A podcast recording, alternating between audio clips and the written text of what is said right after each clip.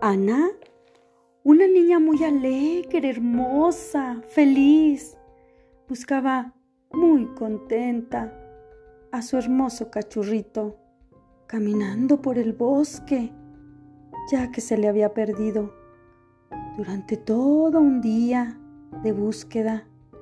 Ella esperaba encontrarlo sano y salvo.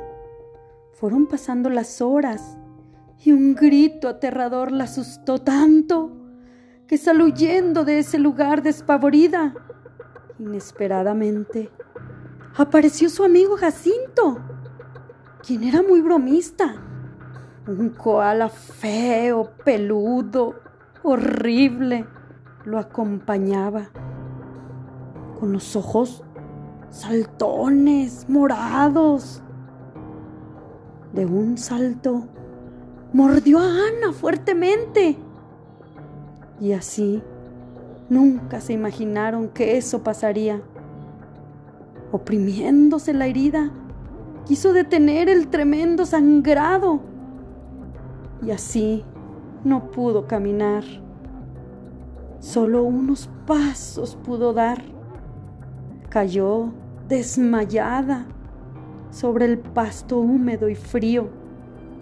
Ratas, animales, salieron de entre los árboles y a lo lejos se escucharon unos tremendos ruidos, truenos y llantos desgarradores.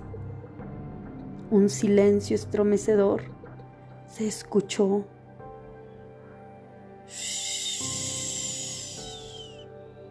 Ana despertó y a lo lejos se veía a lo lejos un viejito.